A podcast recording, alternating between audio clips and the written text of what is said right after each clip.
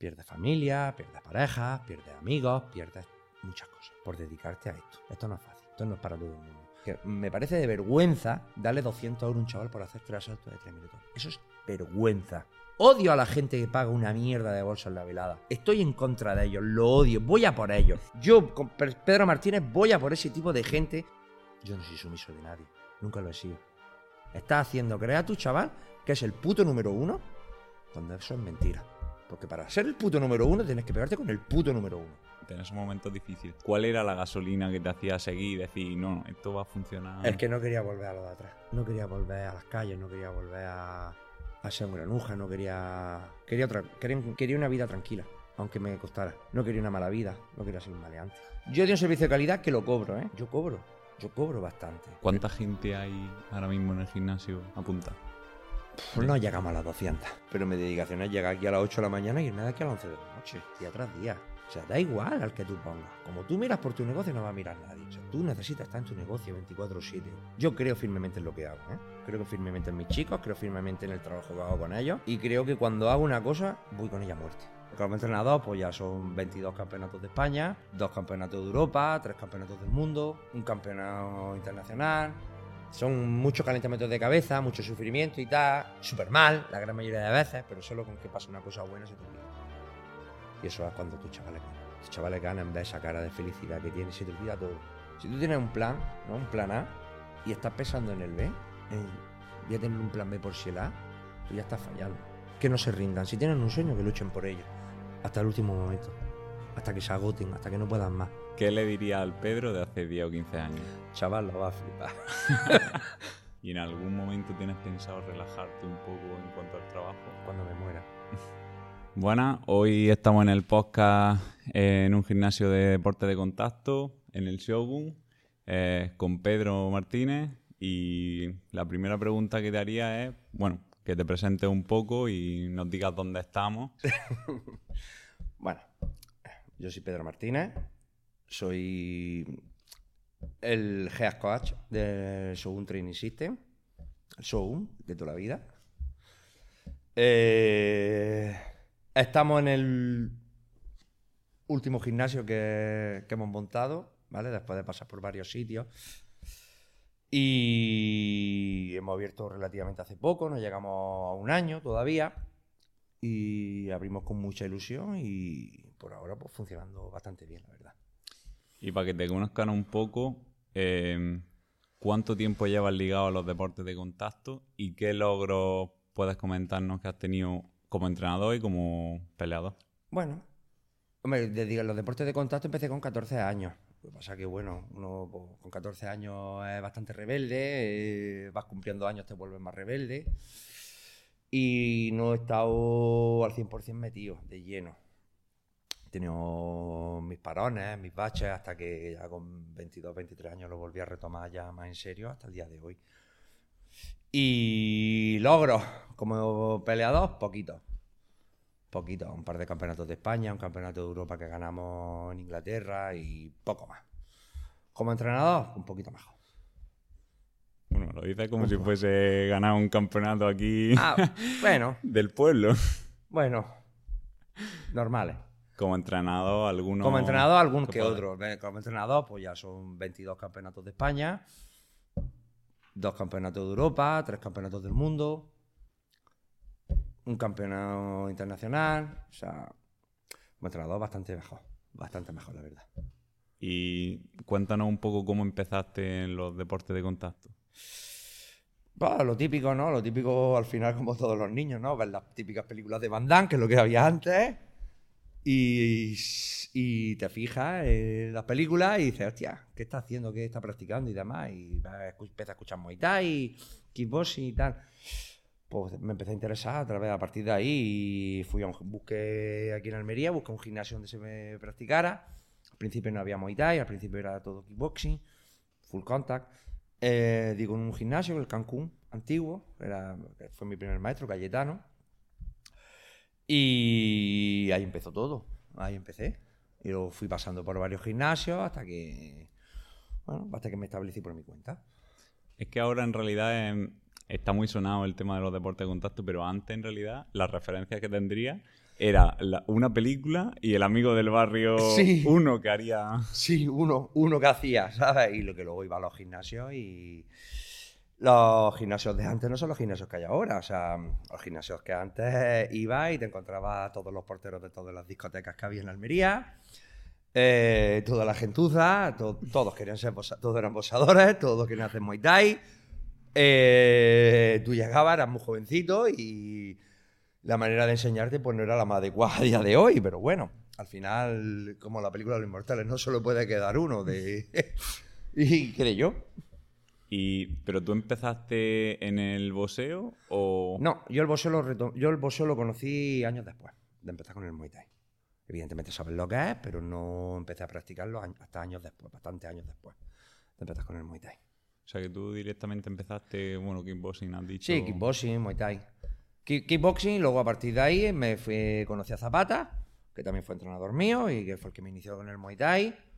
Y súper agradecido porque me dio mis primeros años de. los primeros años míos de competición. Pues yo con el debuté, eh, tuve muchísimos años y hasta que, bueno, pues decidimos, yo decidí tomar otro camino y, hasta el día de hoy. ¿Tú te imaginabas que iba a ser bueno en, el Muay Thai? O? Hombre, bueno, he sido un peleador normal y corriente. Bueno, hay otros, realmente. Pero tú de joven, adolescente, decía, voy a ser el mejor. No, no, no, no, no, no. Uno, se hace películas en la cabeza siempre, ¿no? Decir, voy a ser el puto amo. Pero luego van pasando los años y te das cuenta que no. Que realmente el puto amo no, que pueda ser bueno, puede ser puedes aprender otras cosas, puedes ver mundo, que es lo que me ha pasado a mí, que he visto muchísimo mundo, que es lo que más me ha gustado. Pero bueno, he llegado hasta donde he llegado. O sea, había, había gente muchísimo mejor que yo. O sea, por descontado. Y cuéntanos algunas, tus primeras peleas, ¿cómo, cómo fueron? Muy malas. Muy malas, las perdí a todas.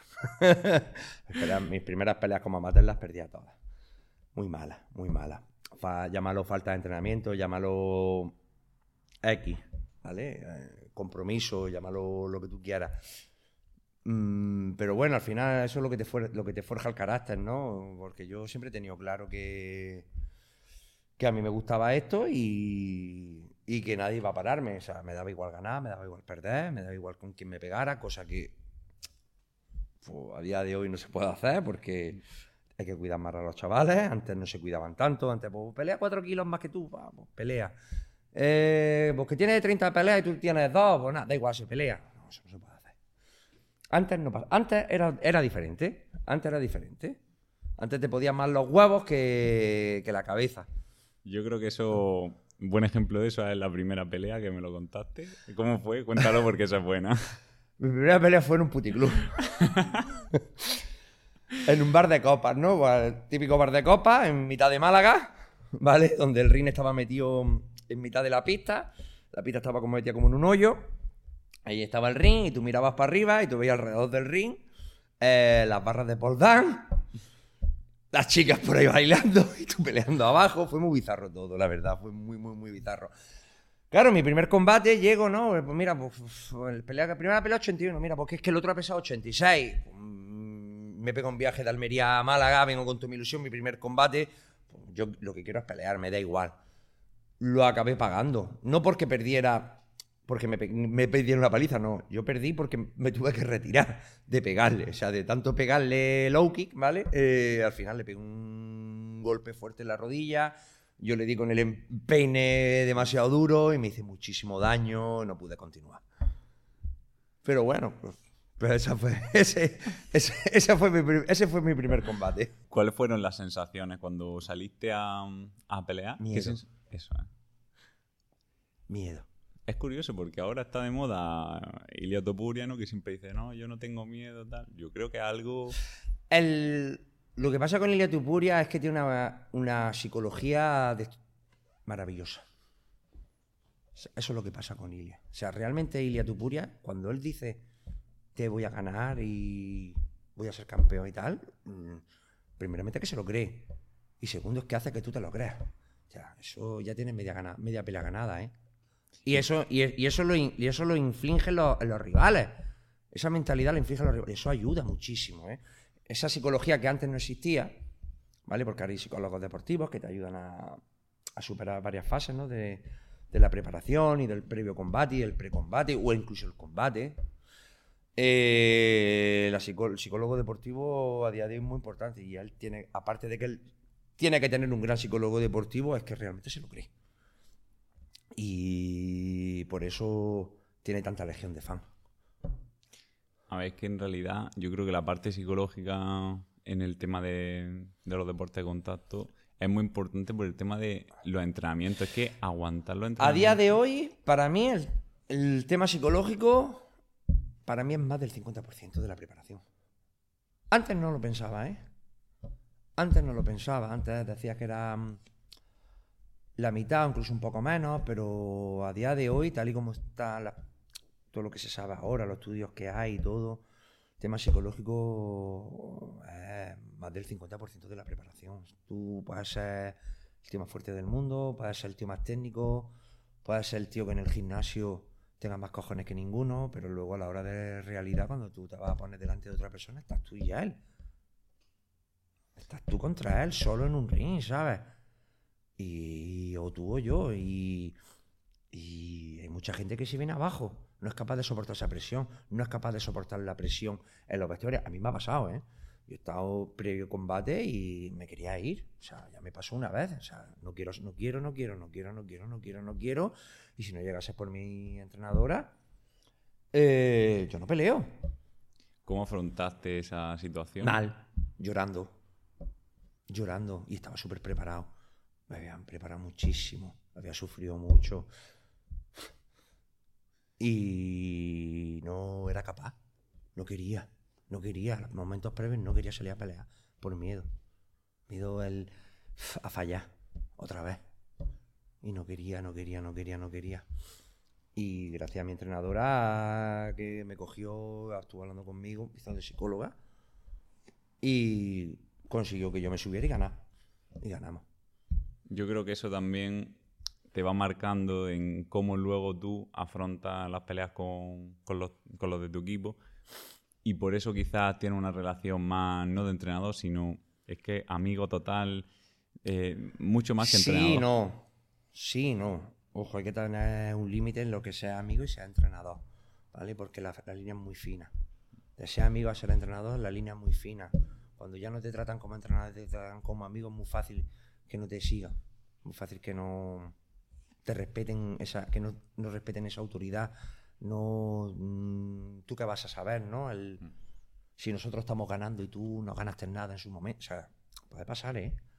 Hay que, hay que marcarse unos límites. O sea, ¿hay que tener relación? Sí. ¿Hay que marcar unos límites? Sí.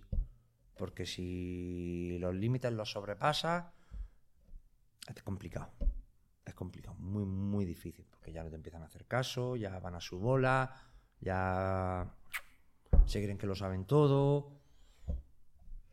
Es complicado. El entrenador tampoco lo sabe todo, ¿eh? El entrenador también, yo como entrenador también me equivoco muchísimo, al final todo es prueba y error, y, y me he equivocado y me equivocaré, me seguiré equivocando, y sigo aprendiendo. ¿Qué es lo que pasa? Que yo tengo ahora mismo una gran relación con todos mis luchadores, entonces una relación al tal extremo de cada X tiempo nos, vamos a comer, nos hablamos, nos contamos, pues Pedro creo que esto no va bien por este lado, creo que podemos mejorarlo, o Pedro creo que mm, este competidor no está haciendo las cosas bien, tenemos que llamarle la atención. Ese es el tipo de relación que yo tengo ahora mismo con mis chavales. Por eso creo que ahora mismo son tan buenas. Porque se lo trabajamos mucho. Aunque, por ejemplo, este año no hemos, hecho, no hemos hecho una mierda, ¿eh? Este año como equipo hemos, ganado poquito. Otro año hemos arrasado, pero este año hemos ganado poquito. Pero porque había un, había un desentendimiento, un par de cositas y no, no, hemos sabido tratarla y creo que por eso hemos fallado. Pero creo que lo hemos, después de verano nos sentamos y hablamos, nos dejamos, oye, mira, tú creo que no va bien por este lado, yo expliqué mis problemas, ellos me explicaron los suyos creo que hemos llegado a un buen entendimiento y no estamos y ahora mismo creo que ya vamos otra vez por el camino de por el camino del, ganador.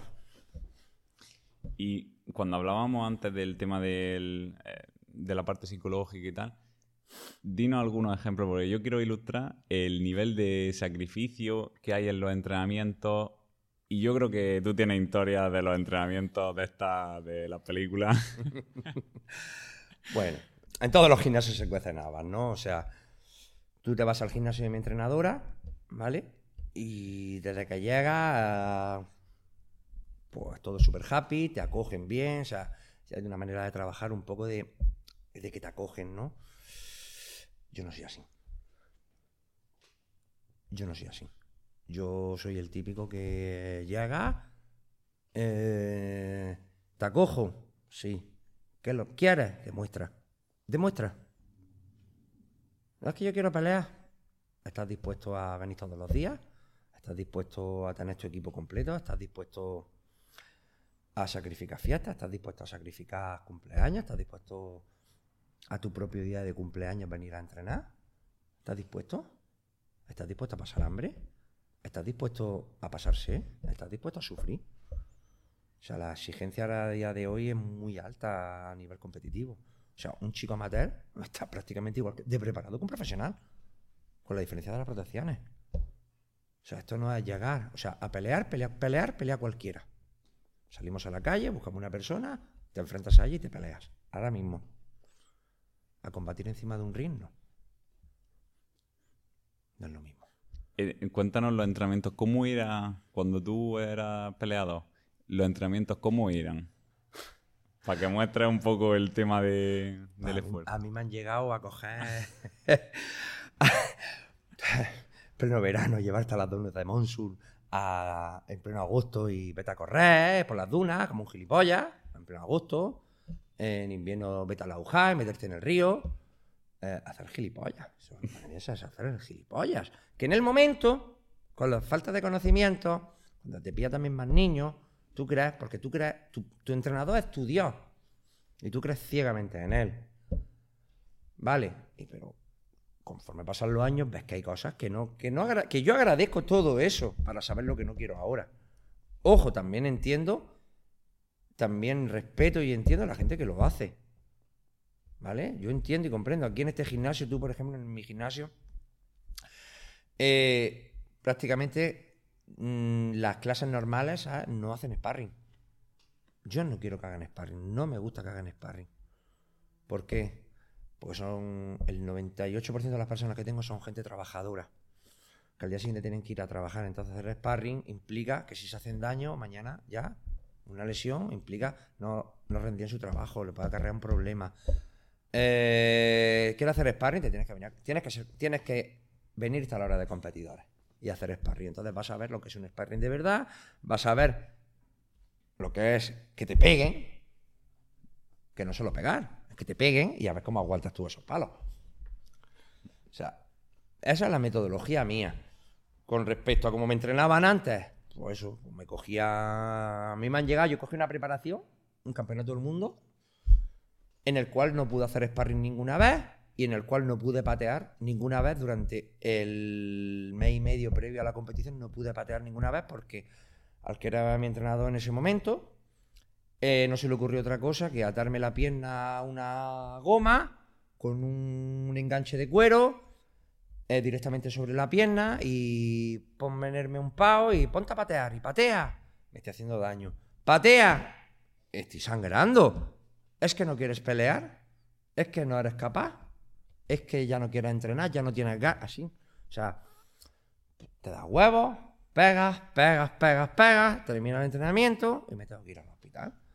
Cuando llego al hospital y me ven la herida, pues tiene un, quemado de segundo grado. Del roce del cuero sobre la piel directamente. ¿Qué implicó eso? No poder patear, no poder hacer sparring, no poder estar preparado para hacer un campeonato del mundo en Inglaterra como es debido. ¿Qué fue lo que pasó? Que perdí, evidentemente. El tercer asalto me pararon el combate. No podía hacer nada. Si es que no estaba preparado. A ver, son locuras, pero ¿tú no crees que no sea lo más eficiente o lo hmm. mejor eh, para mejorar como peleador directamente, que no te mejore esas cosas como peleador directamente, ¿no crees que no significa que no lo haga indirectamente porque te haga a ti eh, demostrarte a ti mismo hasta dónde eres capaz Creo que ahora mismo hay mm, otros métodos para inculcar carácter al peleador. no ese método, sinceramente. Ese método implica que de cada 100 tíos te quede uno. Por eso había tan poca gente entrenando este deporte antes.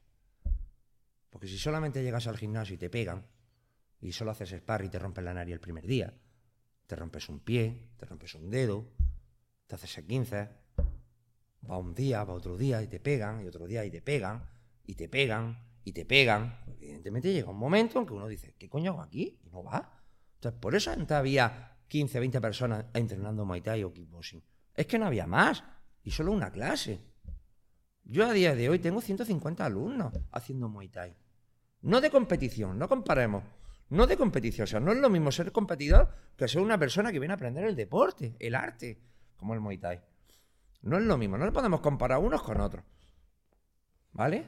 Entiendo que a día de hoy hay muchos otros métodos para inculcar carácter. Ojo, que los sigo respetando y que puede que se sigan haciendo en otros gimnasios ese tipo de metodología de llegar y que te peguen. Y me parece genial. Tú te vas a Holanda, yo entreno en Holanda, tú te vas a Holanda y están las clases normales y las clases competidoras. Y tú te metes en clases competidoras y son animales.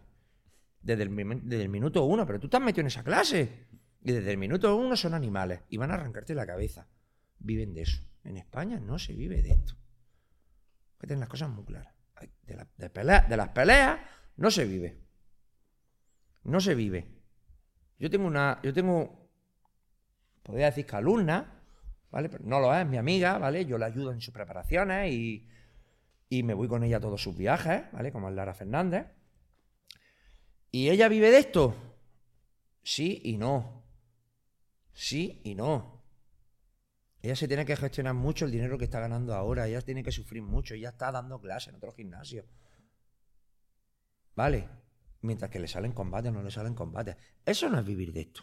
vivir de esto es, yo peleo, gano dinero y con ese dinero que yo gano, me mantengo y vivo y pago mi casa y pago mi luz y pago mi agua y si tengo familia pago a mis hijos y tengo y compro mi casa y compro mi coche y no tengo problema para llegar a fin de mes. Eso es vivir de esto. Eso a día de hoy en España no lo tiene nadie. Todos, todos, todos, todos tienen un trabajo. Todos. Tengo muy buenos amigos que son mega competidores, estrellas, ¿vale? De España y ninguno vive de esto. ¿Algún día? Sí. ¿Ahora mismo? No. Todos tienen que tener un segundo trabajo, tienen que tener algo. Tienen que estar dando clases, tienen que estar haciendo, no sé, a lo mejor son enfermeros y hacen sustituciones, no lo sé. Pero de decir, no, yo peleo y de la bolsa que yo cobro vivo de esto, eso es mentira. no hay nadie, o sea, te pueden decir lo que ellos quieran, no lo hacen. Eso es mentira. O sea, yo no vivía de las peleas. Para mí la pelea era una paga extra. Lo que yo cobraba, que se cobraba cuando yo peleaba, que yo cobraba era ridículo en comparación con ahora. Ridículo. Me he ido a pelear mil veces a Inglaterra, cinco asaltos de tres minutos sin codera y no cobrar. Solo por pelear. Pero era otra mentalidad. Y tener una persona al lado es que no mirara por ti. Porque a mí no se me ocurre ahora decir a ningún chico de los míos, no, vamos a Inglaterra a pelear, que es una oportunidad. Y peleamos gratis. No, perdona. Tú querías pelear, te tienen que pagar. y, si no te, y, si no, y si no te pagan, no te mueves de aquí. Porque ese chico tiene un trabajo. Y tiene que perder ese viernes o ese jueves, porque depende del día que te vayas, ¿vale? Tiene que perder esos días de trabajo que no le van a pagar. Incluso puede ser que hasta algunos hasta lo echen, porque está el jefe ya quemado de tanto pedirle fines de semana para poder pelear. ¿eh? Y ahora llega reventado, el lunes llega con un ojo reventado, una pierna reventada, una mano reventada y no puede cumplir en su trabajo. Por una mierda de bolsa que te pagan. No se vive de, esto. Esto es tu hobby. Tú vives de tu trabajo, a día de hoy, por desgracia. ¿Vale? Ojalá algún día esto mejore. Cada vez va más mejor. Cada vez va más mejor. Pero también hay gente que se empeña en este, cada dos por tres echas para atrás en pagar una mierda de bolsa en las veladas. Odio a la gente que paga una mierda de bolsa en la velada. Estoy en contra de ellos, lo odio, voy a por ellos. Yo, con Pedro Martínez, voy a por ese tipo de gente que te llama y te dice, no es que tengo una oportunidad, pues métate la oportunidad por el culo, ¿vale? Porque me parece de vergüenza darle 200 euros a un chaval por hacer tres asaltos de tres minutos. Eso es vergüenza. ¿El problema dónde está? En que lo permiten. Y en la gente que va sigue yendo por 200 euros. Ese es el problema. Porque, por saber, eh, si cobraba, cuánto se cobraba antes cuando tú peleabas en un combate, en una velada, y ahora cuánto suele ser lo normal que se cobre en un combate profesional. Muy poco, o sea, mira, una media ahora mismo establecida de tres asaltos de tres minutos son 300 euros. Una, para mí, para, lo que sería para mí una media establecida. Luego ya depende del nivel del chaval, depende de con quién se pegue y depende de que las condiciones, porque no es lo mismo pelear en kickboxing o cada uno que pelear en Muay Thai, con codera o sin codera. ¿Sabes? No es lo mismo. Pero una media establecida de 3 a 3 minutos son 300 euros, que es muy poco. Muy poco. La verdad que es que es muy poco. Pero una media establecida. Y no me parece mal para la gente que empieza. ¿Vale? Pero pagar 150. No pagar. O pagar 200 euros. Por tres asaltos de 3 minutos. Me parece ridículo. Porque ¿sabes quién se mete el dinero en el bolsillo? que lo monta. Y siempre te van a decir lo mismo. Es que me ha ido muy mal. Es que me va muy mal. Me va muy mal, pero ya llevas cuatro veladas montadas en un año. Y te va muy mal. Yo monto una velada y a mí me va mal en una velada, me pienso, hacer la segunda.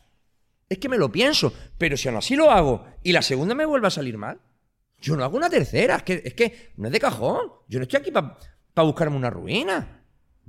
Porque tú tienes que rendirles cuenta a muchos chavales que, están, que ellos han ido a pelear primero por tu cara y por una ilusión de que van a pelear, van a cobrar, van a pelear delante de su gente. ¿Vale? Y ahora tú les pagas una mierda o no les pagas. Es que me parece ridículo. Yo lo tengo claro. A mí me llama mucha gente, gracias a Dios. No me, no me faltan peleas.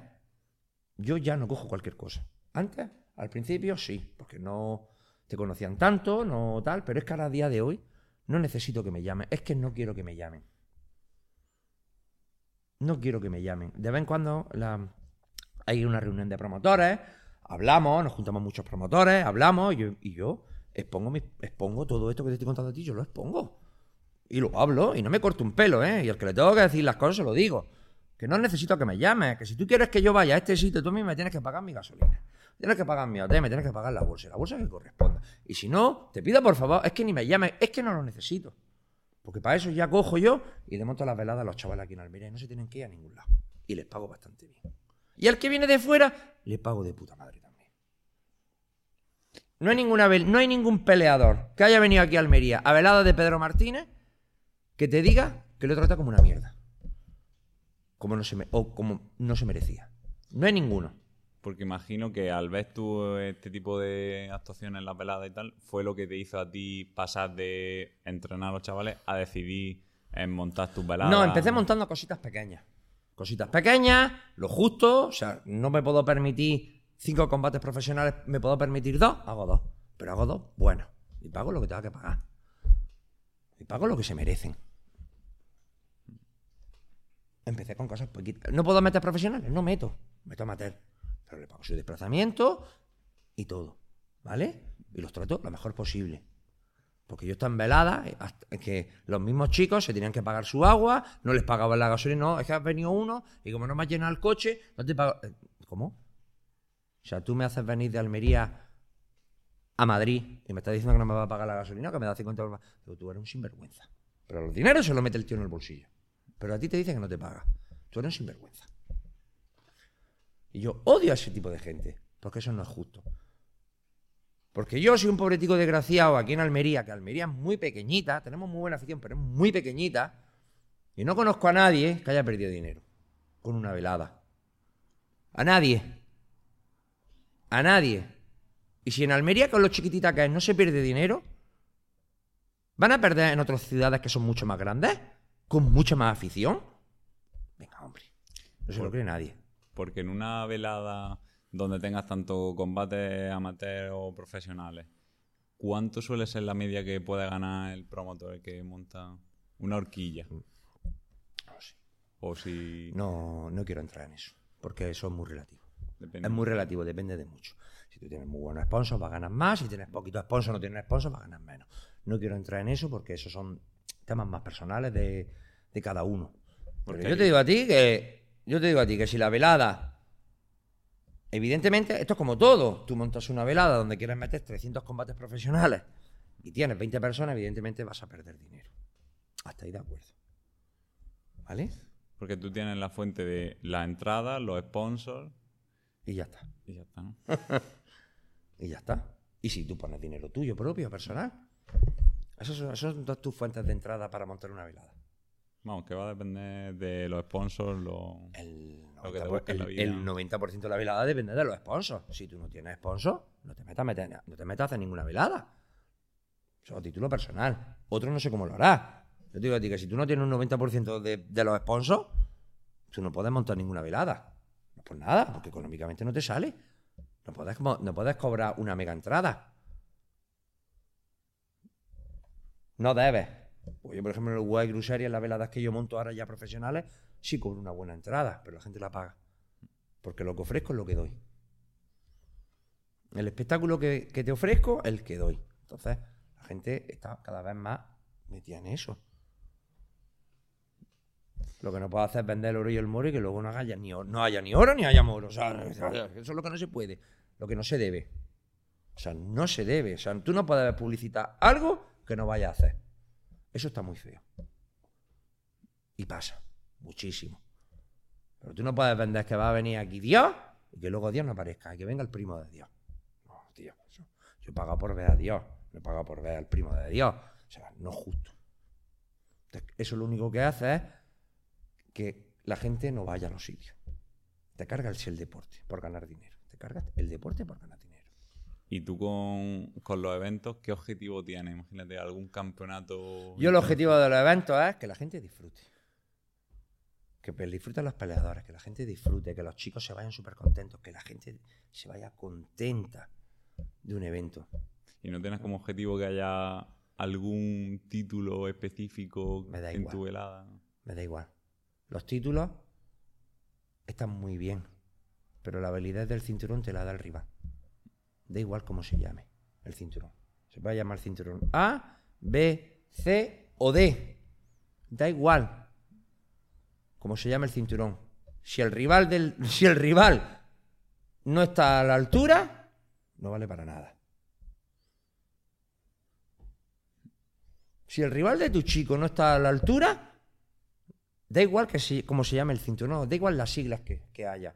No vale para nada. O sea, eso, volver a engañar a la gente. Y lo peor de todo, que te engaña a ti. Eso es lo peor, que te engaña a ti mismo. Y está engañando al chaval. Estás creyendo, estás creyendo, estás haciendo creer a tu chaval que es el puto número uno, cuando eso es mentira. Porque para ser el puto número uno tienes que pegarte con el puto número uno. Así es. O sea, da igual, o sea, da igual. O sea, yo hago, hago campeonatos de España, sí. Con el que el campeón de España en ese, en ese momento. Yo hablo con la federación, la federación me dictamina, este es el campeón, o este es el que debe disputarlo porque ha quedado campeón en el campo amateur.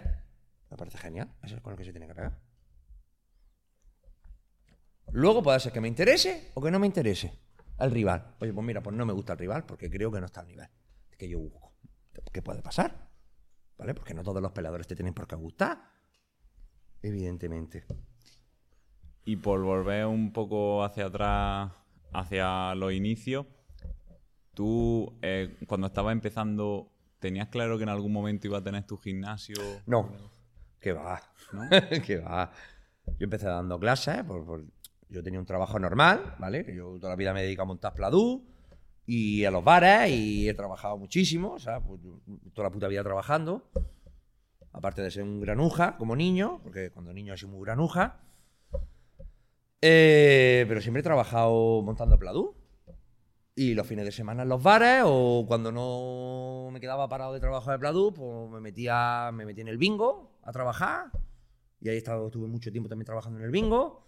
Me salí, volví otra vez a trabajar, un trabajo normal, pero todo eso lo iba alternando con, la, con las clases.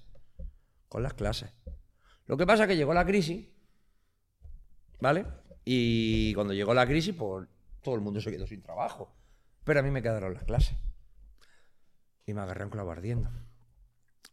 Me agarré un clavo ardiendo, me metí de lleno con las clases, más luego tuve la suerte que en el sitio que estaba dando clases, pues hacía falta que, pues no contratar a otra persona, pues yo me quedaba dando, cuidando la sala, li- limpiando, eh, quitando las cosas de en medio, cualquier cosa con tal de ganar, echar una horita más para ganar un poquito más. Porque, se porque lo necesitaba. Al final, ¿sabes? era, mi única fuente de ingreso. Entonces, pues bueno, pues ahí fue cuando realmente dije, solo estoy con esto, con las clases. Y estando en las clases, pues conocí a una persona que ha sido muy importante desde entonces para mí, que es Rafa, ¿vale? Eh, que es mi padre financiero, ¿vale? Que me ha enseñado, que me está enseñando a día de hoy todo, el tema finanzas, todo el tema esto, porque todo esto que tú ves aquí, sin Rafa no hubiera sido posible. ¿Vale? Él ha sido el que me ha empujado, él ha sido el que me ha dicho, me dijo en su momento, mira Pedro, yo tengo un localcito pequeñito, si quieres yo te echo una mano, lo montamos, eh, tú me pagas un alquiler y, ya está. Uy, estaba cagado. Qué miedo, tío. Qué miedo, porque yo me asenté a ganar 700, 800 euros. Vivían con mi madre. No tenía gastos, solo 700, ¿sabes? 700, 800 euros limpios. Y no tenía, no tenía que pagar luz, no tenía que pagar agua, no tenía que hacer nada. ¿Vale? Porque era las clases y ya está. ¿Sabes? El gimnasio no era mío, los gastos eran del gimnasio, los demás no era mío. Entonces yo estaba muy acomodado ya a eso y dejar eso para irme a un sitio donde ya tienes que empezar a pagar luz, agua, alquiler, se hizo muy duro. ¿Qué, hizo que te decantase por tomar acción? No lo sé. Rafa. Rafa. Rafa fue el que me convenció. Rafa siempre ha creído en mí, desde el principio. Y, el y no sé por qué, no sé por qué la verdad, pero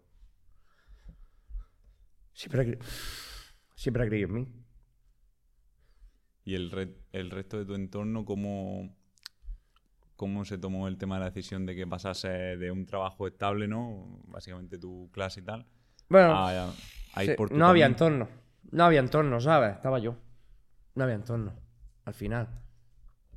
A mí nadie viene a comprarme comida. Nadie me pagaba el teléfono, nadie... Era una época un poco difícil. Era una época un poco difícil. Yo nos fuimos al gimnasio, abrimos el gimnasio, con toda la ilusión del mundo, pero solo tenía una clase al día, que no estaba mal, ¿eh? Abrí, abrí tenía, pues eso, veintitantos, un día tuve treinta, un mes, ¿sabes? Pero fue, fue difícil, fue difícil, muy difícil al principio porque porque eso, porque no teníamos ni carteles, no, o sea, teníamos dos, un tatami y dos sacos, no había más. Y tres, y tres pares de pavos. ¿Vale? Eso es lo único que había.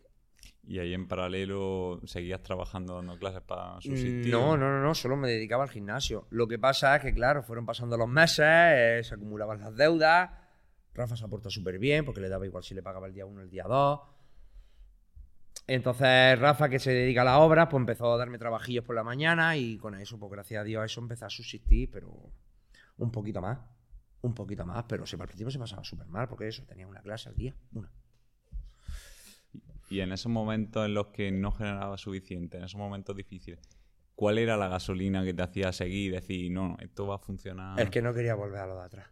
No quería volver a las calles, no quería volver a ser un granuja, no quería. Quería otra. Quería, una vida tranquila. Aunque me costara. No. No quería una mala vida. No quería ser un maleante. No tenía muy claro. El fallecimiento de mi abuela, de mi abuelo y tal. Se me sumaron muchas cosas. Vivían conmigo y entonces, pues, bastantes cosas. Tenías claro que al final tenía que funcionar, ¿no? Bueno, al final echamos cojones, ¿no? Tiramos para adelante y estoy por cojones y por cojones y por cojones y por cojones. Y, hubo meses que yo lo pasaba mal, ¿eh? Muy mal. Que para mí se quedara, con, entre yo y mi sillón se quedó ahí. Mi sillón, el que yo tenía en otro gimnasio, es el que ha sufrido todo lo mal que yo he pasado. Ese tiene historia. Ese tiene mucha historia. Ese sillón. ¿Cómo conseguiste darte visibilidad para que pasase a tener más clases? ¿O, o simplemente fue no, al final boca a, boca. Y las redes sociales que empezaron en el principio, fueron los principios de las redes sociales, el principio del Instagram, el principio del Facebook, el Facebook y tal. Antes había más Facebook que Instagram. Enseguida lo viste y te sumaste y viste que, podías tirar por ahí. No, no, realmente, no. O sea, ayuda, ayuda porque al final pues uno comparte, otro comparte, otro comparte, otro comparte, otro comparte. Yo el tema de redes sociales lo he descubierto aquí. Pues cuando hemos empezado aquí, es decir, las redes sociales lo que al final es lo que ha hecho que ahora estemos como estamos.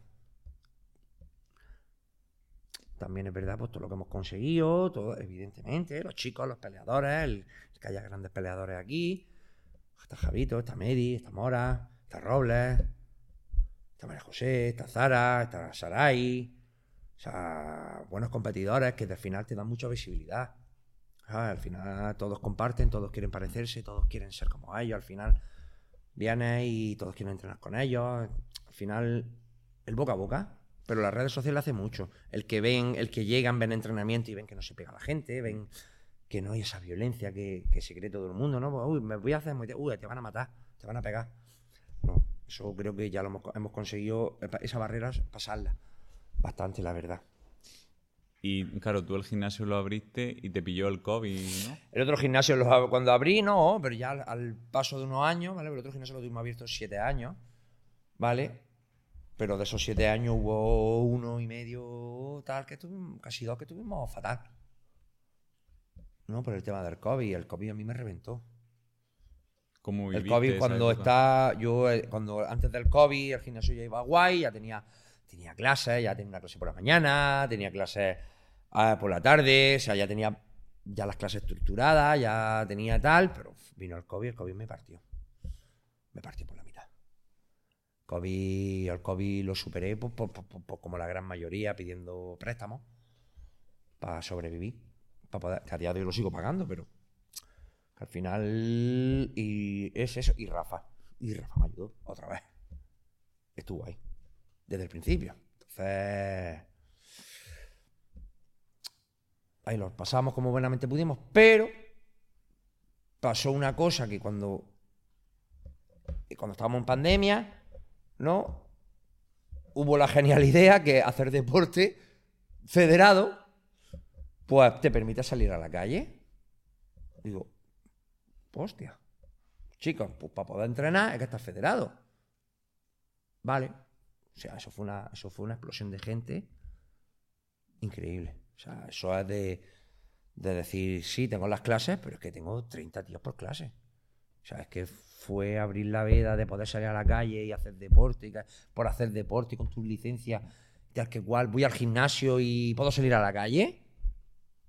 Creo que a todos los gimnasios nos viene, nos viene una explosión de deportividad de la gente tremenda a mí me hizo, o sea, cuando ya se abrió la veda de poder salir a la calle por hacer deporte, mi, yo el gimnasio hizo, despegué. Una, de decir, se me ha quedado pequeño. Se me ha quedado pequeño, no podía coger ya tanta gente, ya tienes que decir a la gente, no te puedo dar clase porque es que no, me entra más nadie. No podían, es que no me entraba más gente, literalmente. Evidentemente tenía horas libres, claro que tenía horas libres, pero eran horas que era imposible que la gente viniera. Pero en vez de tener una clase por la mañana ya tenía dos. Eh, por la tarde ya decía, hostia, hostia, es que es imposible, ¿no? Desde las 5 de la tarde es que era imposible coger ya gente. Es que tuvimos un, un, pepinazo de gente bastante grande. Y eso fue lo que motivó al buscar esto. Eso fue lo que motivó al buscar esto. Y un día me llama Rafa y dice, oye Pedro, ven que tengo que hablar contigo, que, que vente para acá a la piedra, que está aquí al lado. Y quedamos y dice, venga, que te voy a... Tomamos café y dice, vente, que te voy a enseñar una cosa. Y me enseñó el local. Y dice, pues que ya lo he comprado. Digo, ¿cómo? Dice, sí, que lo he comprado y tal. Dice, nos vamos a cambiar de sitio. Digo, Rafa, que esto es una inversión. Dice, no te preocupes. Me echo una mano. Hicimos esto. Yo venía por las mañanas, desde las 7 de la mañana hasta las 4 de la tarde estaba aquí metido. Cerraba y a las 5 empezaba la primera clase. En el otro gimnasio. De junio a diciembre. Todos los días. Sábado incluido. Quitando los sábados que tenía que competir. O tenía competición, me tenía que ir. Pero aquí metido. Y abrimos esto. Pero otra vez, gracias, Rafa. bueno, gracias, Rafa.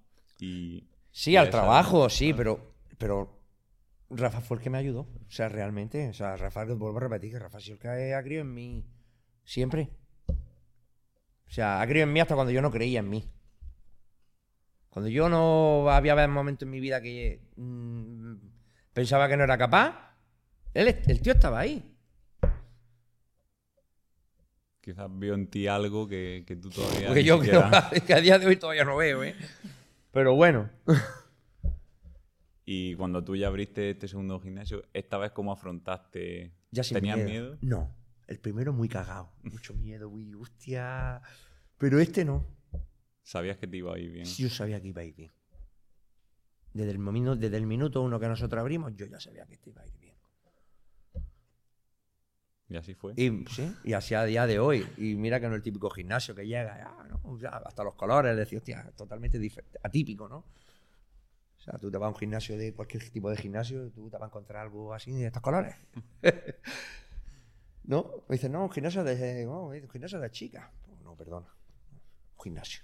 Yo creo que eso también te define, el querer hacer las cosas diferentes. Personalidad y carácter. Al final. Yo creo firmemente en lo que hago, ¿eh? Creo firmemente en lo que hago. Creo firmemente en mis chicos, creo firmemente en el trabajo que hago con ellos. Y creo que cuando hago una cosa, voy con ella a muerte. Me pueden decir, es que esto de este color no. Pues de este color sí. Y por cojones que sí. ¿Debería de pintar? Que sí, yo te escucho, pero que no lo voy a pintar. Esto se queda así, se queda así. Al final no es tan importante si luego llevas razón o no, sino en que te ha hecho caso a ti mismo, a lo que tú... Sí, yo me hago caso a mí mismo. Escucho. Escucho mucho, cosa que antes no hacía. Ahora escucho mucho. Escucho mucho. Me callo, lo contesto. Asiento la cabeza, escucho, no te, no te replico. Cuando terminas de hablar, te dejo terminar de hablar. Cuando terminas, te dejo terminar de hablar, entonces hablo. Antes no lo hacía. Por miedo. Ahora la edad al final te hace aprender. Ser paciente y. Y que también hay, que no solamente A y B, ¿sabes? o C, ¿sabes? Que está la D, la H, la I, la J y la K, ¿sabes? Que es que hay más letras del abecedario, que, es bueno escuchar. Es bueno escuchar y a lo mejor estás haciendo algo que te está equivocando y, y tienes que recapacitar. Hay que respirar. Hay que respirar. Pero también te digo una cosa, o sea, si tú tienes un plan, ¿no? Un plan A, y estás pensando en el B, voy a tener un plan B por si el A, tú ya estás fallando. Tú el A a muerte. Tú no puedes estar. Si tú tienes un plan A, tú a plan A a muerte. Tú no puedes estar. Está, está en el plan A y empiezas a pensar en el plan B. Porque entonces tú no estás fija, tú no, tú no tienes tu mente fijada en el primer plan. Primer plan A, hasta muerte, hasta que dejes de respirar. Cuando dejes de respirar ya veremos a ver lo que hacemos. Pero el plan A a muerte. Y este es el plan A. Yo creo que una de las cosas que te define es eso, que no sabes si algo va a salir bien o no, pero que no va a ser porque no va a poner toda la carne en el asado. No, no, no. Podrá salir mejor, podrá salir peor, pero to- todo el 100% se da. Luego puede que nos equivoquemos, que somos humanos y nos equivocamos. Eh, mi plan es este, ese es mi plan. A muerte con él. Pero la cuestión es que los que están conmigo también vayan a muerte. Esa es la clave. Imagino que ese tipo de valores son los que intentas inculcarle a tus chicos. Yo intento que mis chicos sean autómatas. No, autómatas no, perdón, porque no sé, no sé la palabra. Autónomos, ¿no? Autónomos, ¿no? Que tengan sus propios pensamientos. A mí no me gusta que la gente llegue aquí. Me han criado de otra manera, ¿vale? Me han criado de otra manera. A mí no me gusta que llegue maestro, sensei. No me gusta. No me gusta. No me gusta. No me gusta que esté todo el día saludándome. No me gusta. No. Que lo veo bien, que es normal. Que sí. Ah, ¿te digo? Pero no me gusta. A mí me gusta que la gente sea, evidentemente, dentro de un respeto. A mí, con hola, gracias a Dios y por favor, con eso ya me tiene ganado. Hola cuando llega, adiós cuando te vas, el gracias cuando, hace- cuando te dan algo y el por favor para pedir. Eso es lo básico. Esas son las cuatro, esas son las cuatro palabras básicas de este gimnasio. Si tú las cumples, tú aquí lo tienes todo. En el momento que incumple una, te podías te por la puerta. Me han criado de otra manera. Me han criado diferente. Un poco diferente. Y porque sepan un poco hasta dónde ha escalado este negocio, cuántas personas tienen ahora mismo, ya sea en Muay Thai, tienen poseo también, Jiu-Jitsu. Mm, ¿Cuánta gente hay ahora mismo en el gimnasio apunta? No llegamos a las 200. No llegamos. No llegamos. No llegamos. En torno estamos en 150, 160 alumnos. Entre todo lo que tenemos, entre funcional, boxeo, muay thai y jiu-jitsu, en torno a 150, 160 personas. Ahora mismo. No es mi objetivo, ¿eh? Mi objetivo eran 200 personas. Antes de final de año. Evidentemente estamos finales de noviembre, diciembre no creo yo que lleguen 100 personas de golpe. Pero bueno, no hemos quedado cerca del primer objetivo. Y a nivel económico, mm, no sé si quieras mencionar una horquilla de cuánto se factura en un gimnasio como este. Horquilla o... Es que depende. Es que depende. Depende de los gastos. Depende de los gastos. Claro, es que en material también... hay- mucho- hay mucho gasto en material. Imagino Mucho que gasto, mucho gasto. Mucho gasto en material porque yo quiero tener ese material, evidentemente. Yo podría tener material de muy mala calidad, ¿vale? Pero yo trabajo con una marca de un gran amigo mío, Eduardo. Edu para los amigos, ¿vale? Eduardo para las formalidades, se va a cagar en mí cuando lo escuche. ¿Vale? Y para mí es el número uno. O sea, quitando el hecho de que es mi amigo desde que éramos pequeños y tal, fabrica cosas de gran calidad. Que a día de hoy pues, tengo, tengo cosas de él de hace ya. Desde cuando empezó, de hace 12 años. Y tengo cosas de él. Y todas ahí están. O sea, me gasto mucho dinero en material para que haya buena calidad. O sea, tú quieres dar unas clases de calidad, tú quieres que haya calidad en tu gimnasio, tienes que tener material de calidad. Y tú vas con lo pobre, al final tienes pobre. O sea, parezco yado. ¿No? Si tú vas de mileuristas, tendrás mileuristas. No, pero. No, no, no, pero. ¿Qué es eso? O sea, no puedes escatimar en calidad. No puedes escatimar. No te estoy diciendo que tengas pagos de 300 euros. No lo necesitas. O sea, un pago de 300. O sea, un, un, un material no te define como entrenador. ¿Vale? No te hace ser ni mejor ni peor entrenador. Es el material no te hace, el material no te hace ni mejor ni peor. Pero sí te define como persona. Hombre, a ver, es que tú no buscas el ingreso, tú lo que buscas es que aquí los chicos estén lo mejor posible. Y eso, como consecuencia, tiene que te vaya tan bien como te va. Al final, si estás dando a la gente un servicio de calidad, Yo doy un servicio de calidad que lo cobro, ¿eh? Yo cobro, yo cobro bastante. Yo cobro bastante. Yo creo, no sé si estoy cobrando ya, si estoy cobrando más que los demás, que creo que sí, como gimnasio. Pero también doy un servicio de calidad. De gente formada. De gente más que consolidada. De gente que te sabe tratar como persona. Muy importante. Pero sobre todo lo que, lo que hemos conseguido es que la gente sea adicta al gimnasio, no a un entrenador. Gente, la gente no me viene a buscar a mí. La gente no viene a buscar a Javi, la gente no viene a buscar. La gente viene a buscar el gimnasio. Y esa es la clave. No son adeptos a un entrenador. Una persona que es a un entrenador, si el entrenador se te va a otro gimnasio, la gente se va con el entrenador. es que eso lo comentábamos el otro día. Es cierto que quizás pasaba más en el primer gimnasio. Yo no iba a entrenar al show. Yo iba a entrenar con Pedro. Sí. No, y evidentemente, vamos, a evidentemente la gente viene a entrenar conmigo, claro que sí, pero no es eso. O sea, yo me puedo ir tranquilamente cuando me voy muchas veces de competición, me voy una semana, dos semanas, me voy con Lara a Tailandia, Singapur, algún- Manila, algún sitio de estos que no tenemos que ir súper lejos, necesitamos estar fuera. Yo me voy, me quedo tranquilo, dejo la clase a Javi, y a Javi, a Mora, a Medis, le dejo la clase, y yo me voy tranquilo, y yo llego y sigue la misma gente, cosa que en el otro gimnasio no me pasaba. Cosa que antes, tú si tú fidelizas a la gente, a un entrenador, si ese entrenador coge y se va, cuando pasan dos semanas y vuelve, la mitad de la gente se ha ido. Y eso es lo que, eso es lo que pasa en la, en la mayoría de los gimnasios. ¿Me vienen a buscar a mí? Sí, pero no me vienen a buscar a mí. Vienen, vienen a buscar lo que engloba esto. Esas clases de calidad, ese enfoque que le ponemos, ese, esa- esas ganas que le ponemos a la gente, esa, el que nos hagan daño, el que disfruten el que vean que hacen Muay Thai el que le, y no se están haciendo daño, el que vean, ¿sabes? Digo, el, que están aprendiendo y, y no están eh, sufren, sí, sí, claro que sufren, pero, ¿sabes? Digo, el que te impliques con ellos.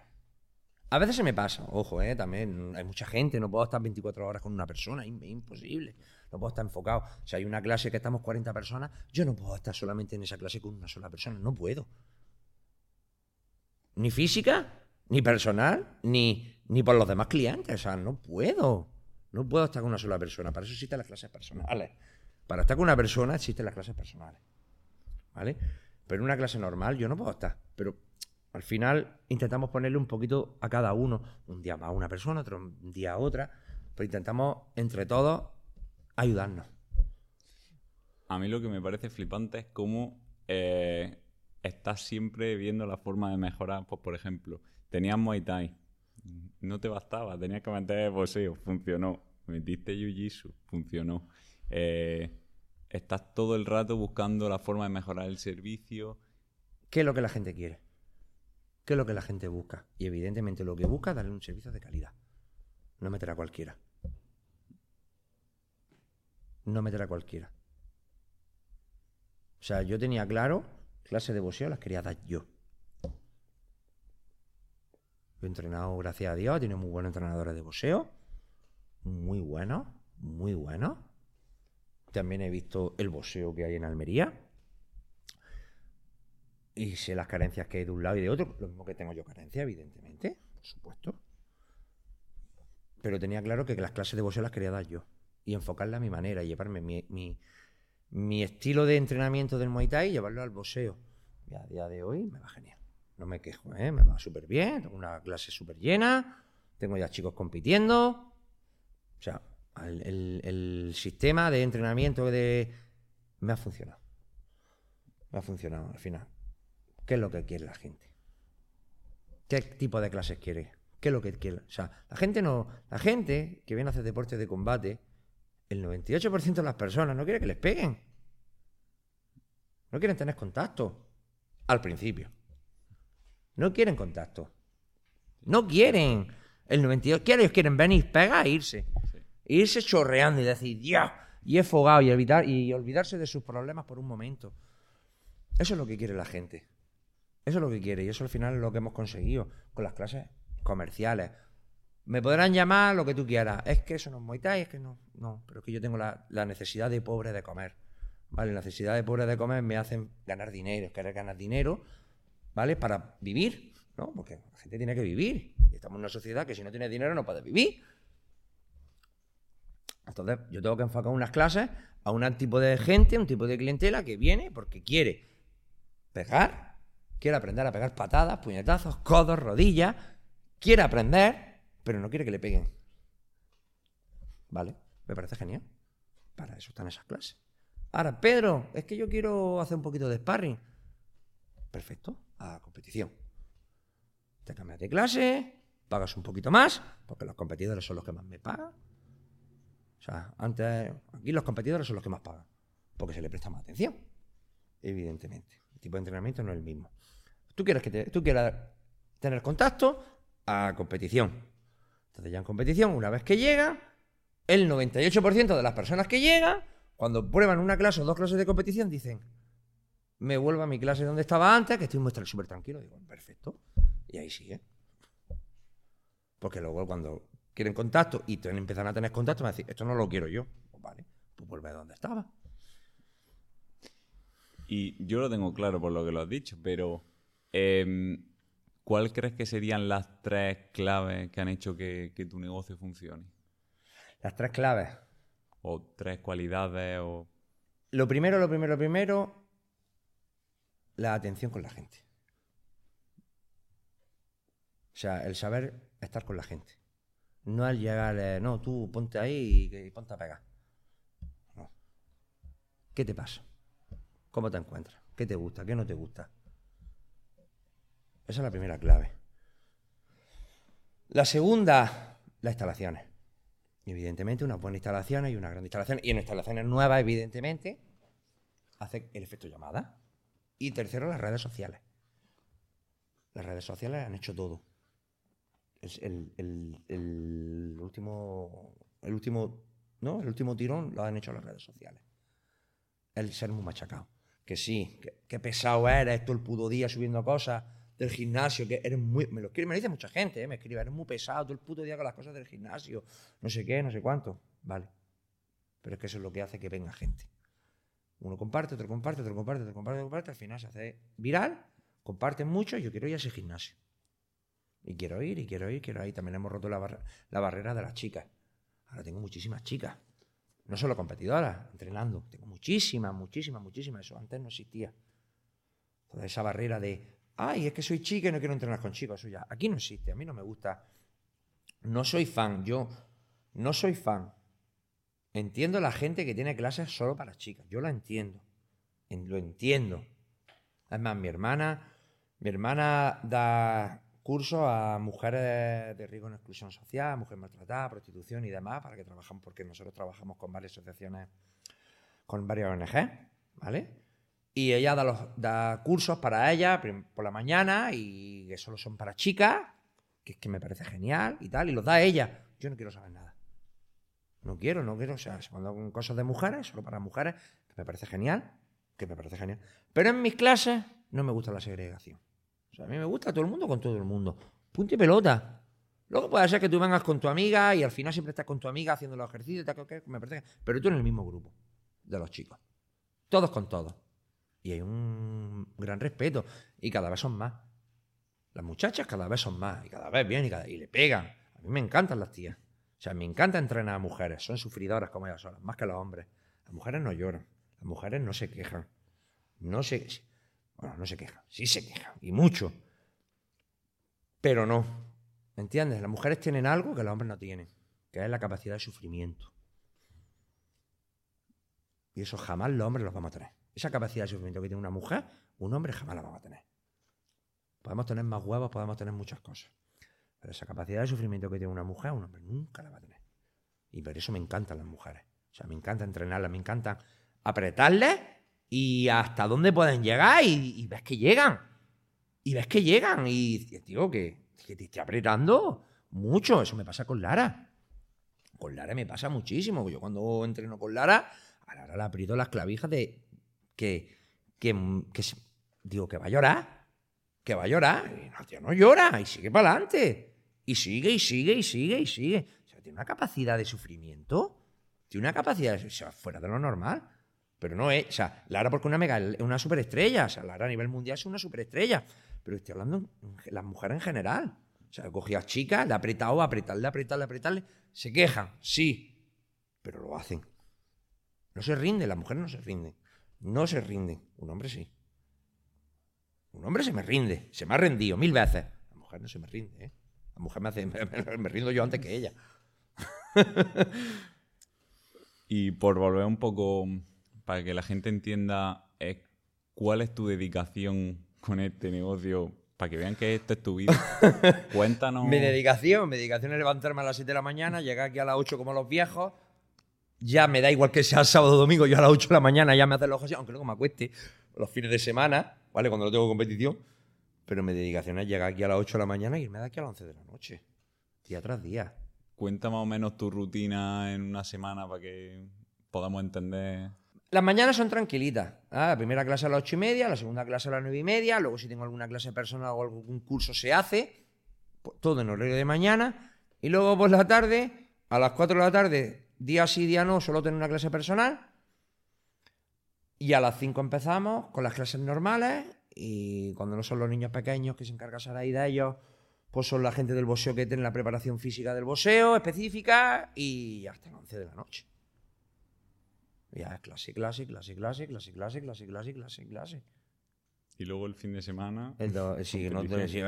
intento dormir lo que pueda, lo que me dejen. Los fines de semana son. Mm, cuando empiezan las competiciones, competición sí, competición no, para arriba, para abajo, mil viajes. O sea, no descansa. Y otra vez, una vuelta a empezar. Y esa es la dedicación. O sea, si tú no estás encima de tu negocio, el negocio no va a estar encima tuya. Eso te lo por seguro. O sea, tú como tú no estés a cargo de tu negocio, tú te puedes ir unos días. Te puedes ir unos días. Por supuesto que te puedes ir. Pero como tú vayas pasando el tiempo Messi, Messi, Messi, tú no aparezcas por aquí, tú olvídate que tu negocio vaya bien, porque como miras tú por tu negocio no va a mirar nadie, da igual quién sea. O sea, da igual al que tú pongas. Como tú miras por tu negocio no va a mirar nadie. O sea, tú necesitas estar en tu negocio 24/7. Yo me quedo aquí, muchas mañanas yo tengo libre y no tengo nada que hacer. Y lo que hago, me siento en la puerta a esperar que pase alguien. Y siempre pasa alguien. Haga atender el teléfono. Siempre, siempre, siempre, siempre hay gente pasando, siempre hay gente preguntando, siempre hay información, información, información, información. Todo el día. Yo es que estoy harto de escuchar eh, hazte rico sin trabajar apenas, con ingresos pasivos, negocio online que no te requiere tiempo. Claro, y la realidad. Claro, vender droga. vender droga, vender droga, ingresos pasivos, no hacen mucho, lo justico lo necesario y ya está. Y La- te hincha ganas billetes. La realidad es que hay muchísima gente, intento demostrarlo en este podcast, que tiene negocios normal y corrientes, que se puede ganar mucho dinero, que se puede vivir bien, pero que hay que trabajar, que el esfuerzo tienes que, Que ponerlo. sí, hombre, que sí. Yo, me, yo mi, inten- hombre, mi intención. mi eh, o sea, no he dado todavía con la clave de las mañanas. O sea, yo las tardes las tengo ya, no puedo coger más cosas. No tengo, no tengo, no tengo ni sitio, ni tengo espacio, ni tengo realmente mm, tiempo por la tarde. Yo desde las 5 de la tarde, quitando, digo, quitando las clases personales a las 4, que un día sí, día no, o dos días sí, uno no, o uno no, dos sí. O sea, os digo, porque las clases personales son muy volátiles en cuanto a horario porque depende de la persona que, tenga, las tenga contratadas. O sea, yo por la tarde, me, yo por la tarde es me imposible, o sea, no puedo hacer más. Ahora mi clave es las mañanas. Esa es mi clave. Si yo consiguiera cuadrar las mañanas, decir, tengo a las ocho y media, a las nueve y media, a las diez y media, a las once y media, a las doce y media. Si yo consiguiera eso, ya estaría contento. Mientras tanto, soy un inconformista. ¿Y cómo consigues compaginar eh, la competición, las clases, eh, el organizar los eventos, eh, tus competidores y la vida personal? ¿Cómo lo haces? Ah, Porque esto es Matrix. Esta vida es Matrix. pastilla azul, pastilla roja. No lo sé. No lo sé. Pero lo intenta. Lo intenta. Al final también te digo una cosa, pierdes muchas cosas. Pierdes familia, pierdes pareja, pierdes amigos, pierdes muchas cosas. Por dedicarte a esto. Esto no es fácil. Esto no es para todo el mundo. ¿Las artes marciales es para todo el mundo? Sí. ¿La competición es para todo el mundo? No. La competición son problemas. Siempre. Siempre, a nivel personal, a nivel psicológico, a nivel... La competición es mu- muy dura, muy dura, porque tienes que echarle mucho tiempo. Sumado a eso, ¿crees que montar tu propio negocio es para todo el mundo? ¿Todo el mundo crees que podría montar su negocio? Ojalá. Ojalá. Pero hay gente que es sumisa y gente que no. Y los sumisos no pueden tener un negocio. Jamás. Porque los sumisos son gente conformista. Yo no soy sumiso de nadie. Nunca lo he sido. Y no está mal, tiene que existir... Es que tiene que existir, que sí. Pero un sumiso no puede tener nunca un negocio. Y una persona que no tenga carácter no puede tener nunca un negocio. O tienes carácter, vamos, puedes montarlo. A ver cómo te va. Tú puedes tener un negocio y puedes tener todo lo que tú quieras. Y yo in- invito a que la gente tenga su propio negocio. Quitando las tonterías de lo que hay que pagar de autónomo, de gilipolleces, que tal que cual. Al final, es lo que hay. Tú quieres estar en España, es lo que hay. Y tienes que tragar. Punto y pelota.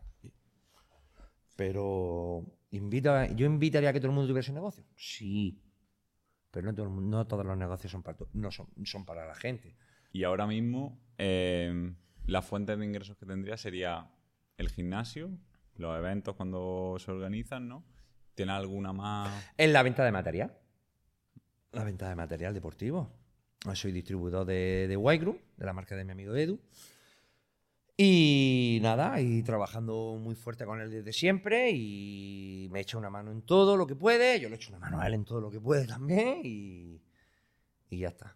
Y buscando más otras fuentes de ingresos y trabajando para tenerlas. Porque no quiero solamente esto. Yo siempre aspiro a más. Vamos, aspiro hasta tener otro gimnasio. De aquí a un tiempo. Más grande todavía. ¿Cuáles son tus planes? ¿Eh? De futuro. Eso no se dice. Contra menos sepa la gente de tus planes, mejor. Pero tengo otros planes. Tengo otros planes de futuro. Ahora mismo a mí me importa lo de ahora. Lo que te he dicho antes. Yo tengo un plan A y voy con el plan A a muerte. No puedo pensar en el B. Si me pongo a pensar en el B, malo. Es que el A ya no ha dejado de funcionar. Planes de futuro, muchos. Muchos. Pero ahora mismo, esto es lo que hay. Trabajar, mucho trabajo, mucho trabajo, mucho trabajo y seguir trabajando. ¿Y en algún momento tienes pensado relajarte un poco en cuanto al trabajo? Cuando me muera.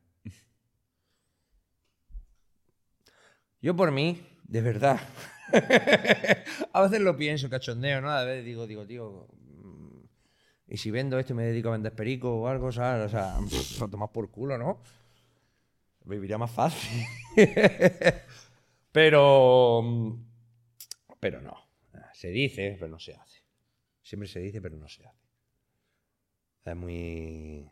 Son muchos calentamientos de cabeza, mucho sufrimiento y tal súper mal la gran mayoría de veces, pero solo con que pasa una cosa buena se te olvida todo. Y eso es cuando tu chaval le gana. Tu chaval le gana en vez de esa cara de felicidad que tiene, se te olvida todo. Se te olvida todo. Se te olvida lo que han sufrido entrenando, se te olvida por dónde han pasado, porque te aseguro que no lo pasan bien. Sea, yo ya me encargo de que los que entrenan, los que van a pelear, eso no lo pasan bien. El que lo pasa bien entrenando, no, no pelea. No pelea bien. Pelear, entrenar es sufrir. Entrenar es sufrir y pelear es lo fácil. Esa es la clave. Esa va a ser la nueva frase de moda. Ah. Y bueno, pues no sé si hay algún consejo que daría eh, a la gente que quizás tiene en mente montar su negocio, lecciones que hayas aprendido tú. Consejo, no escuchar 300 opiniones. círculo muy cerradito de gente, no más de cinco personas, a ser posible tres, y si es una o ninguna, mejor. O sea, eso es lo primero, porque cada uno te va a contar su película. ¿A cuál, a cuál mejor? Y al final te la acabas creyendo. La ley del hipócrita. La he contado antes. El hipócrita, la primera ley del hipócrita es creerse su propia mentira y al final hace que te y al final te convence a ti de su mentira. Y al final montar un negocio es muy personal. Muy, muy personal. Porque ese que te da el consejo no te pone dinero si pierde. Va a que lo invite la mayoría de las veces. ¿Vale? Entonces hay que pensarse mucho las cosas. Y tener muy claro. Asesorarte bien, pero asesorarte bien no necesitas 300 opiniones. Necesitas un círculo muy cerradito de gente. Muy, muy, muy cerradito. Y tenés claro qué es lo que quieres. Luego, una vez que lo tengas, dentro de lo que lo tienes, puedes cambiar. Puedes cambiar. Yo tenía muy claro, cuando nosotros empezamos, por ejemplo, el gimnasio, yo tenía muy claro que era un gimnasio. Lo que no tenía claro es dónde iba a colocar las cosas. El ring no iba aquí, el ring iba en el centro. El ring iba levantado lo bajamos. Los techos iban pegados arriba, luego los bajamos. El gimnasio iba industrial, gris entero, industrial, o sea, porque todo es hormigón. Realmente todo lo que tú ves aquí, que ahora lo ves pintado, era hormigón. Míralo, cómo está pintado. Los baños no iban donde están, iban en otro lado. Iba, había una recepción. Ya no es recepción. O sea, pero es una vez que ya estás dentro. O sea, una vez que ya estás dentro. Una vez que estás dentro, haces, deshaces, entras, mueves y sacas. Quitas y pones. Pero una vez que estás dentro, como tú empiezas a tener dudas antes de entrar, vas a pasarlo muy mal. Y sobre todo es paciencia. Yo ya lo tenía hecho. Yo cuando yo abrí este, yo ya, yo ya lo tenía hecho. La verdad, a mí lo difícil, difícil, difícil fue el otro gimnasio. Este viene, pues dices, tío, es que son, hemos pasado de 100 metros a 300 como en este caso. Pero es que yo ya lo tenía hecho. Yo ya tenía 100 personas en otro gimnasio, en 100 metros. Y abrimos este y, hemos ya casi doblado en, en clientes, casi doblado en clientes. Entonces, yo ya lo tenía hecho. Lo complicado fue levantar el otro. Pero evidentemente, si la fórmula te funciona, no la cambies. Si, si tú tienes una fórmula, o sea, mira la Coca-Cola. La Coca-Cola tiene ya 100 años, con casi 100 años, ¿eh? y no han cambiado la fórmula en 100 años. ¿Por qué? Porque le funciona, ¿no? ¿Qué cojones haces? Si tú consigues encontrar una fórmula que te funcione, no la cambies. Con ella muerte. Cambia los diseños. Cambia la manera de venderla. Pero la base no la cambia, nunca. Esa es la clave. Y así ya por, por ir concluyendo, eh, una de las últimas preguntas sería, ¿qué le diría al Pedro de hace 10 o 15 años? Chaval, lo va a flipar. va a ser con todo lo que va a conseguir y va a ser capaz de hacer. Eso es lo que le diría al Pedro de, hace 10 años. ¿Estás satisfecho con lo que has conseguido? No, quiero más. quiero más. Bastante más. Pero bueno, estamos en camino. Todo llega, ¿no? Al final, te deporte paciencia también, ¿eh? No desesperarte, que se desespera mal camino. Pero ya te he dicho que soy un inconformista. Quiero más. Siempre quiero más. No pasa nada, haremos otro podcast cuando, cuando tenga un gimnasio de 600 metros. Pues nada, yo creo que podemos ir concluyendo mm, mencionando el tema del evento del próximo del Way Cruise ¿no? Sí, en febrero, el 17 de febrero, vamos a montar un evento profesional, ¿vale? En Viató, ¿vale? Donde la gran novedad es que por la mañana se va a hacer un evento benéfico a favor de una asociación del cáncer allí de Viató, ¿vale? Porque se hace el 17 de febrero en los pabellones de deporte de Viató. Y por la mañana haremos un evento benéfico, ¿vale? Haremos una, solamente habrá sitio en grada, ¿vale? Una entrada ridícula para recaudar todo lo recaudado irá para, la Asociación de Cáncer de Viató y luego, y luego por la tarde, a partir de las 6 de la tarde ya abriremos las puertas para el evento profesional, ¿vale? Donde va a haber unas peleas que te cagas, guapísimas, volvemos lo mismo, no importa los cinturones, lo que importa son los rivales, y los rivales...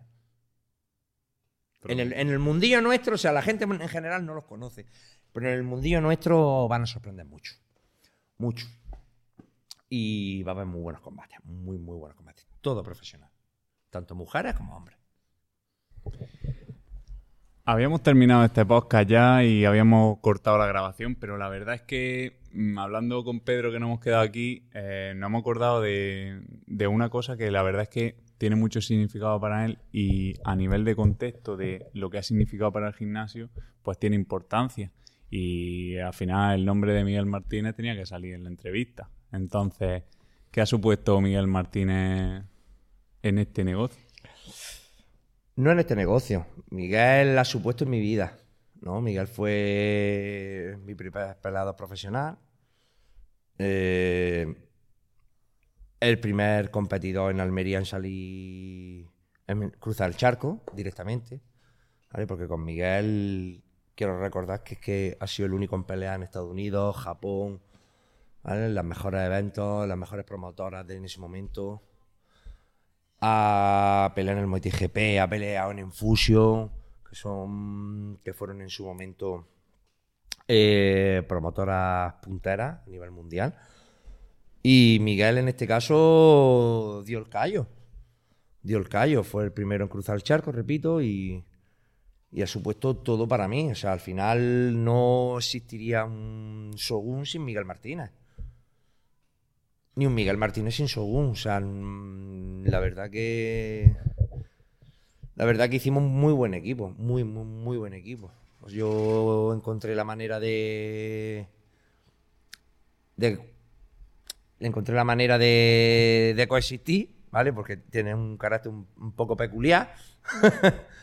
pero encontramos la manera de coexistir y formar un gran equipo. O sea, Miguel fue Nargos, ¿no? Nargos del Muay Thai. O sea, Miguel fue un luchador Muay Mat en una época en la que todo el mundo quería ser Sanchai, ¿no? Que es un Fimu. O sea, Miguel, Miguel era Tyson en un mundo en el que todo el mundo quería ser un figura técnicamente.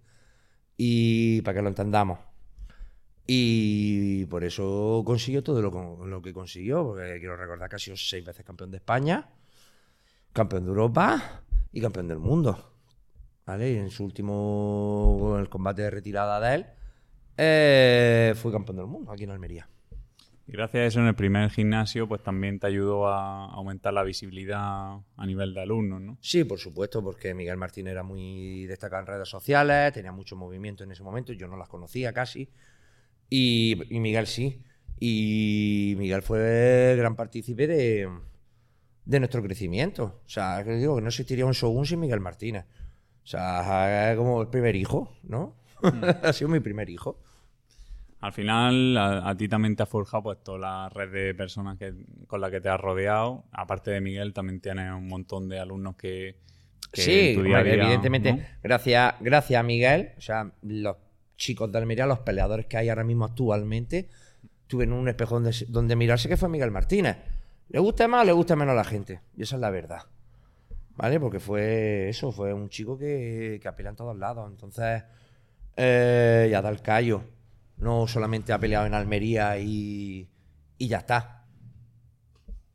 Ha sido un tío, ha sido un espejo donde mirarse para muchos chavales. O sea, a día de hoy, ahora los grandes peleadores de que hay ahora mismo, eh, mío, tanto como Javito, eh, Medi, Mora, eh, Sara y María José, etcétera, mm, Robles, María del Mar, Zara, todos. O sea, al final todos los peleadores, mm, en mayor o menor medida, se han mirado en el espejo de Miguel.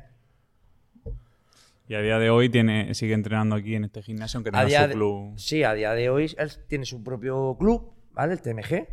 Tiene su propio club, ya lo tenía, hace ya unos años conmigo también, decidió montar su propio club, y, pero seguía entrenando en mi gimnasio. O sea, yo le cedí una hora, un espacio, y él tenía su. tenía y tiene, ¿no? Porque a día de hoy aquí lo tiene igualmente. O sea, tiene sus chavales, viene su, tiene su horario, viene, entrena, pero. Y. y da sus clases. Y viendo esto, tu red de, personas con la que te rodea, eh, me gustaría hacer una última reflexión y es que ponga, hagamos un pequeño resumen de los puntos que las personas podrían, que están viendo este podcast, podrían aprender, ya sea de este podcast y de ti, eh, de tu mentalidad, de cómo has gestionado hasta tener este negocio. Entonces, si te parece, eh, podemos decir un par de puntos cada uno, uno cada uno, lo que se nos ocurra. Yo, por empezar el primero, eh, está claro que, por lo que hemos visto en este podcast, te has forjado en un ambiente en el que eh, tus entrenadores en tu época de peleador, eh, digamos, te entrenaban de una forma característica, un poco peculiar. Pero lo agradezco, ¿eh? yo agradezco a todos y cada uno de mis entrenadores, empezando. Hmm. Empecé con Cayetano, estuve fugazmente con Blas, fugazmente, muy fugazmente, me era muy niño. Desde Carlos Pino, Zapata, Zapata me ha marcado mucho. Carlos Pino fue el que me hizo peleador. Y, de última, mi última etapa, mis últimos 6-7 años de competición, Begoña, o sea, mi madre, ¿no? Mi madre deportiva. Sea mejor o peor, al final era una forma característica dura y además luego también eh, como peleador pues sufriste también que los promotores quizás no miraban del todo por los, por los peleadores. Ni miraban ni miran, la gran mayoría. Ni miraban ni miran, solo miran por su bolsillo la gran mayoría de, promotores. Lo digo la gran mayoría es, habrá un 98% de promotores que miren por su bolsillo y un 2% que miran por el bolsillo de los chavales. No por el bolsillo, por el bolsillo común. Porque al final la gente no entiende que para tú, quieras, para tú generar dinero, tú necesitas tener un equipo. Y, no, y si lo único que sabes es aprovecharte de los demás, al final la tortilla se te da la vuelta, el karma, ¿no? Hablamos del karma, de que lo que haga en esta vida se te va a reproducir en, mayor o menor medida, depende de cómo te hayas portado. ¿no? Yo creo mucho en el karma. Yo creo muchísimo en el karma. Y sé lo que es portarse bien con una persona, y sé lo que es portarse mal con una, y sé todo lo que te puede, se te puede repercutir en el tiempo. Yo creo mucho en él. Y el tema promociones, el tema promotores, el 98% de los promotores miran por y para su bolsillo. Te digan lo que te digan. Te pagan contacto las milongas que ellos quieran. Pero miran por su bolsillo. Porque yo soy promotor y yo sé lo que se mueve y lo que se deja de mover. Y te digo yo a ti que solo miran por y para su bolsillo. Justo por eso, tanto el tema de, peleador con los entrenadores como los promotores, eh, el, uno de los puntos que quería contextualizar es, eh, hubiese sido fácil, eh, lo más fácil es tratar a tus alumnos como te trataron a ti, tratar en las veladas a los peleadores como hicieron contigo, pero sin embargo hemos visto cómo ha hecho todo lo contrario al final. El final esto es prueba y error. O sea, tú pruebas y ves que no te gusta, no lo vuelves a hacer. Yo no le echo la culpa a mis entrenadores porque eh, era otros tiempos, ¿vale? Mm. Otras maneras de entrenar, otra manera de hacer las cosas, que me parece genial. Yo no, pasar, yo no volvería a pasar por ahí.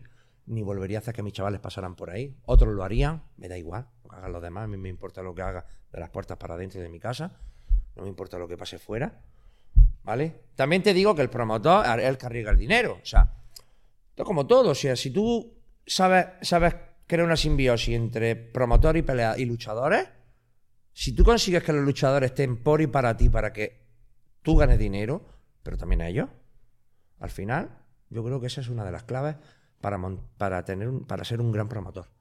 Tú te portas bien con los chavales, tú te sientas, hablas con ellos, porque la gente, por norma general, te llama, mira, que monte una velada eh, la semana que viene, que quiero que pelees, te voy a dar este dinero, tal cual.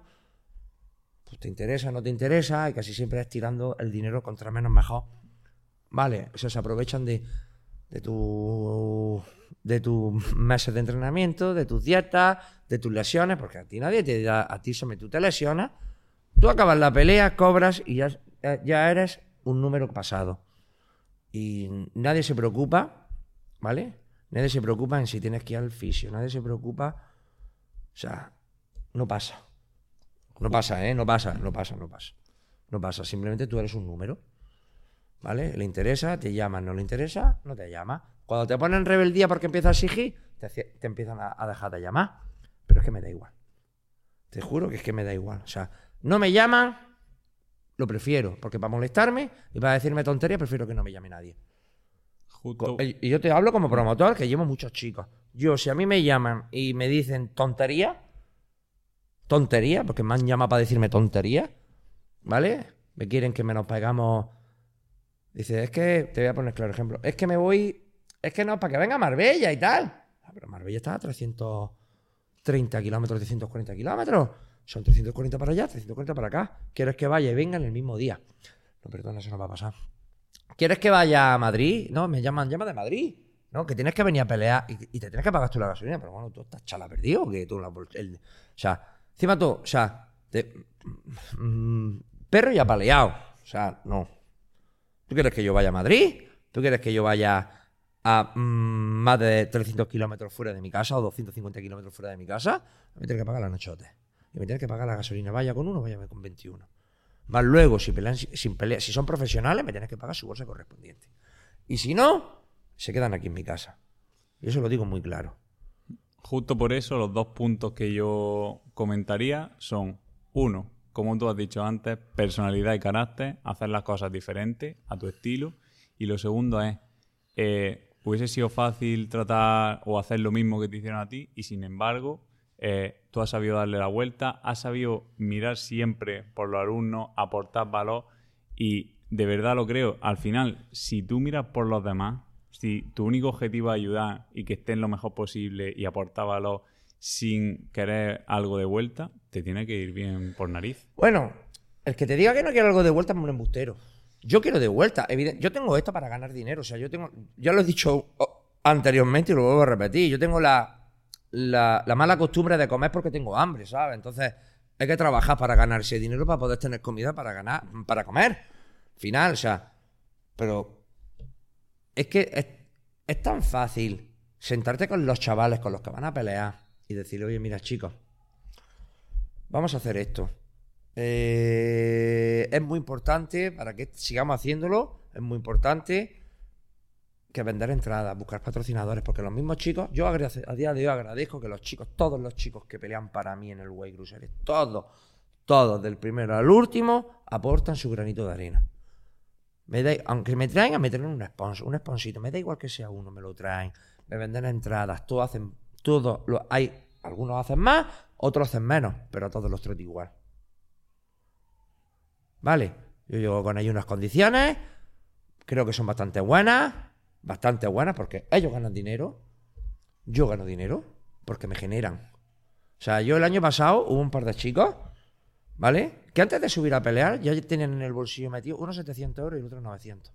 Antes de subir a pelear. Pues ganaron más dinero antes de subir a pelear que peleando.